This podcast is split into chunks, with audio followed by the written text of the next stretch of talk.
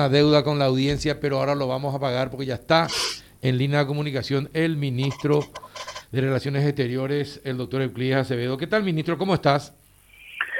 ¿Cómo te va, mi querido Carlos? Yo no sabía que habías había suscrito un pagaré como este socio comanditario contigo de cara a la audiencia. No, no, no, no.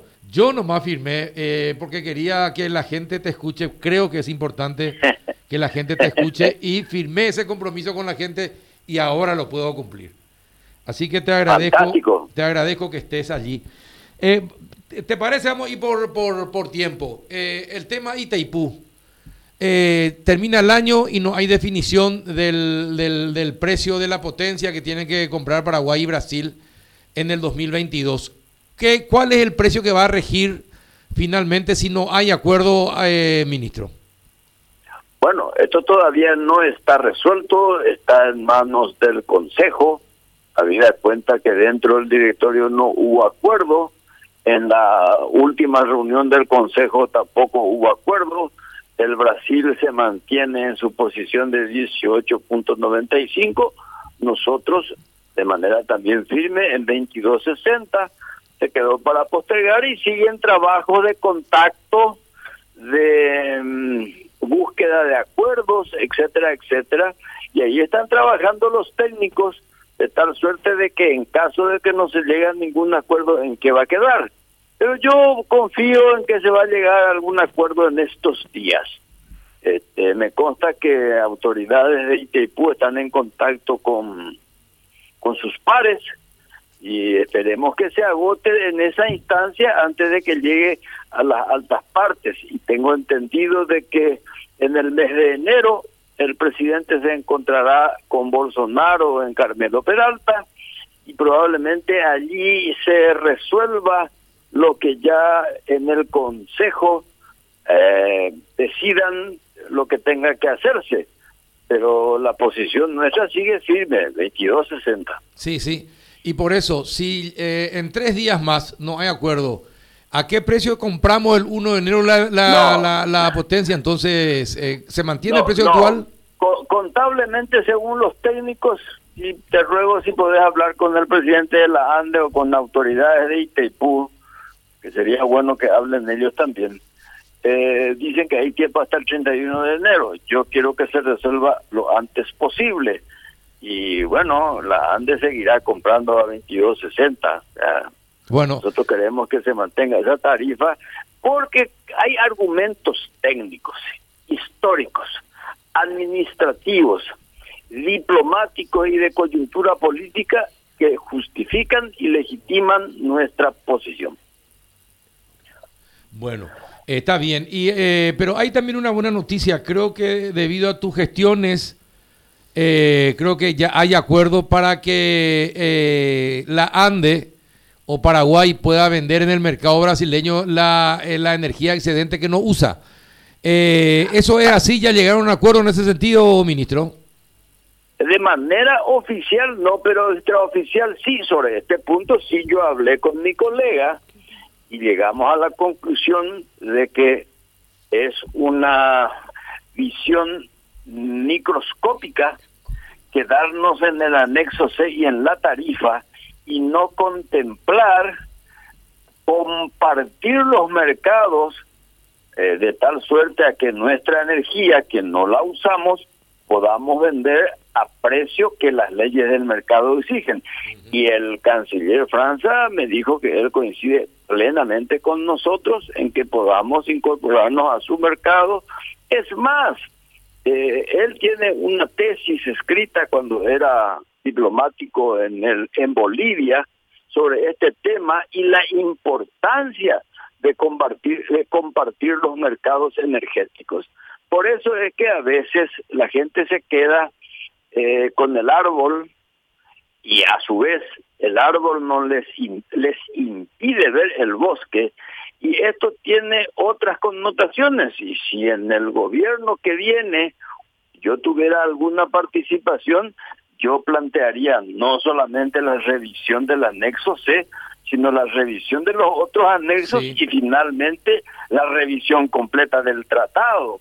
Pero la revisión completa del tratado no desde el punto de vista jurídico, administrativo, sino desde el punto de vista geopolítico, desde el punto de vista medioambiental, desde el punto de vista de una comunidad energética, desde el punto de vista de las energías limpias para los próximos 40 o 50 años. Es decir, una visión integral, compartida y, y por sobre todas las cosas no dejar a cargo de una o dos instituciones, sino a cambio, a cargo de una comisión multisectorial que, digamos, negocie no solamente con el Brasil, sino que con todos los otros socios del Mercosur una visión integral de la energía como fuerza de desarrollo del Paraguay y de toda la región. Rafa, sobre este tema, ¿alguna consulta al ministro? Sí, ¿qué tal, Rodríguez? ¿Cómo estás? ¿Qué tal, ministro? Buenas tardes. Un gusto saludarte.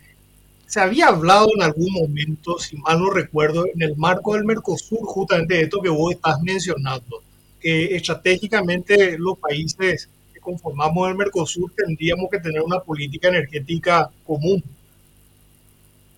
Totalmente de acuerdo y se ha hablado y te digo más que qué suerte que abordas este tema Rafa porque durante la presidencia pro tempore de Paraguay además de revisar el arancel externo común, de apretar para que se firme lo antes posible el acuerdo de la Unión Europea con Mercosur, dentro de esta oxigenación, por no decir reconsideración o revisión del tratado, está justamente en esto que están señalando. Mercosur no solamente debe tener una política sanitaria común, no solamente una política de defensa común, no solamente una política cultural común, sino sobre todo una política energética común, porque finalmente ese es el gran capital que tiene el Paraguay y que tiene toda la región.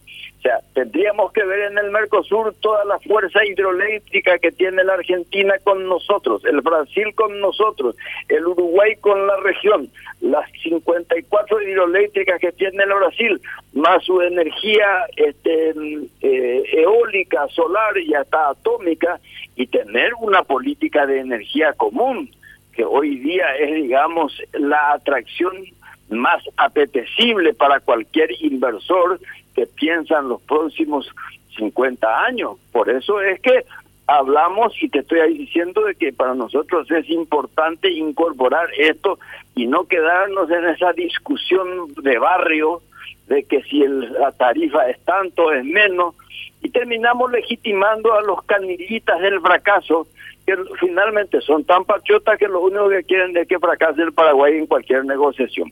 Entonces, creo que hay que tener una visión de Estado mucho más estratégica, tal cual lo estás planteando y que por supuesto vos ya tenías acceso desde hace mucho tiempo a esa hipótesis de trabajo a la que estás aludiendo en este momento. Pero eso no implica... Totalmente. Eso, no implica, ministro, que no podamos también eh, hacer una, un plan o una política de Estado para usar absolutamente para nuestro propio desarrollo esa energía. Desde luego, mi querido Carlos, todo el mundo habla de que queremos usar o tenemos que usar la energía que nos corresponde, pero lamentablemente los últimos gobiernos, ninguno de ellos ha preparado la infraestructura industrial para la utilización de la energía. Y yo creo que ese es también un gran desafío porque ¿de qué me sirve a mí? O sea, yo no puedo tener la energía de Taipú como una alcancía rentista. No, tenemos que usar como fórmula de desarrollo industrial de nuestro país, pero para el desarrollo hay que crear la infraestructura. Por eso es que en toda esta cuestión de Taipú hay que cuidar la ANDE, o sea, nuestra eh, estructura eléctrica, le hace eh, no solamente líneas de transmisión, sino la actualización permanente de la tecnología de la ANDE. Y creo que el plan maestro que, eh, que suele explicar el, ingeniero Félix Sosa es una, una, una plataforma que tenemos que estudiar atentamente y no escuchar así a boca de jarro y en boca calles, sino que realmente estudiar y ver que en ese plan maestro de la ANDE está gran parte de nuestro futuro éxito industrial. Ahora, hay una, hay una cuestión, ministro, de lo que usted dijo, de, del deseo de una política regional de desarrollo en todo sentido. Eso implica la defensa, la seguridad, la economía, la política, la energía, etcétera, etcétera. Pero ayer nomás nos sorprendía Brasil y su ministro de Economía con este anuncio de que probablemente Brasil se retire eh, del FOSEN y del eh, y de Fonplata porque demasiado plata aportan y muy pocos son los beneficios y Paraguay y Uruguay son los que salen salen ganando. Eh, ¿Qué le parece esa posición? eh, brasilera y usted cree que podría convertirse en una política real y que ellos se retiren realmente del FOSEN y de Fonplata? No, no, no creo, por supuesto. Estoy en completo desacuerdo con la propuesta del señor ministro Guedes, en absoluto. ¿Por qué? Porque esa es una visión egoísta continental. Nosotros estamos apostando, y es una tendencia, al multilateralismo, a una política de regionalización o a una política, como repitiéndole a Boric, una política latinoamericanista. Entonces, decir que ponen demasiado plata en favor del otro. Y bueno, entonces esa es una posición muy egoísta y evidentemente no coopera con la vocación continental de, de aunarnos, de cooperación, de solidaridad. Pues en ese caso vamos a terminar siendo presa fácil de otros bloques o de otras metrópolis. Y, en completo desacuerdo. ¿Y qué habría detrás de esta iniciativa de Guedes? Y, habría que preguntarle al Chicago Boy de, que en este momento se encarga de la economía brasileña. Eh, yo respeto cualquier opinión, pero no la comparto para nada. Y estoy tratando de ser clemente con el lenguaje diplomático. Pero este, este tipo de cosas no favorece la regionalización de nuestras potencias, de nuestras energías. Y bueno, si cada uno se va a ir por su lado, y bueno, este, sálvese quien pueda. Y esa no es una política racional, no es una política inteligente, no es una política histórica y tradicional de la región. Suponemos, ministro, que hay un acuerdo que se firmó entre todos los países miembros del Mercosur que tiene a lo mejor, eh, que expira probablemente, eh, ¿se puede eh, corregir esa parte o, uno puede hacer lo que le cante la gana? en este caso, si por ejemplo Brasil decide retirarse, ¿hay algún tipo de, castigo para ese país miembro o cómo, cómo se manejan dentro del Mercosur? Bueno, yo no, no, no querría recurrir a castigo porque la filosofía del Tratado de Asunción no es el castigo, sino es la comunión de esfuerzos y aquel que se marchare del Mercosur, cualquiera sea la causa, eh, evidentemente va a tener que llevarse consigo la mochila del fracaso y de una aventura individual. Yo te puedo asegurar que nadie en su sano juicio va a querer marcharse del Mercosur. Y la propuesta que hace el señor Guedes atenta contra la filosofía del Tratado de Asunción y el tratado y los convenios internacionales están por encima de coyunturas políticas, coyunturas de, electorales o políticas transitorias. Finalmente, los gobiernos son provisorios, los estados son permanentes y los tratados se hacen de estado a estado, no solamente de gobierno a gobierno. Bueno, viste que viste que cumplimos con la gente, canciller. espectacular la nota, me encantó la nota. Realmente eh, nos diste muchas primicias, incluso nos diste muchos titulares. Así que eh, creo que, ¿usted qué le parece? Creo que cumplí con la gente, ¿verdad? Pues no sé qué dice ni qué opina la gente. De todas maneras, yo simplemente le hice el dúo a nuestra compañera que opera ahí con nosotros y al ministro Filisola que siempre este, está dándole una visión estratégica y de Estado a cualquier conversación, lo cual hace que este tipo de entrevistas nos favorezca a todos, y no solamente a la audiencia que a lo mejor no sé si le importará tanto de lo que estamos hablando, pero estamos obligados a abordar estos temas aunque densos aparezcan. Sí, tenés razón. Te agradezco, ministro. Eh, gracias por, por la charla, por la comunicación. Y si ya no charlamos estos días, que tengas un excelente 2022. Igualmente, no me cabe la menor duda que el 22 será un año de trabajo exitoso y el 23 ni te cuento.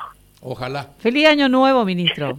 Mucha felicidad. Adiós, adiós, chao, chao, chao, chao. Buenas tardes. canciller nacional.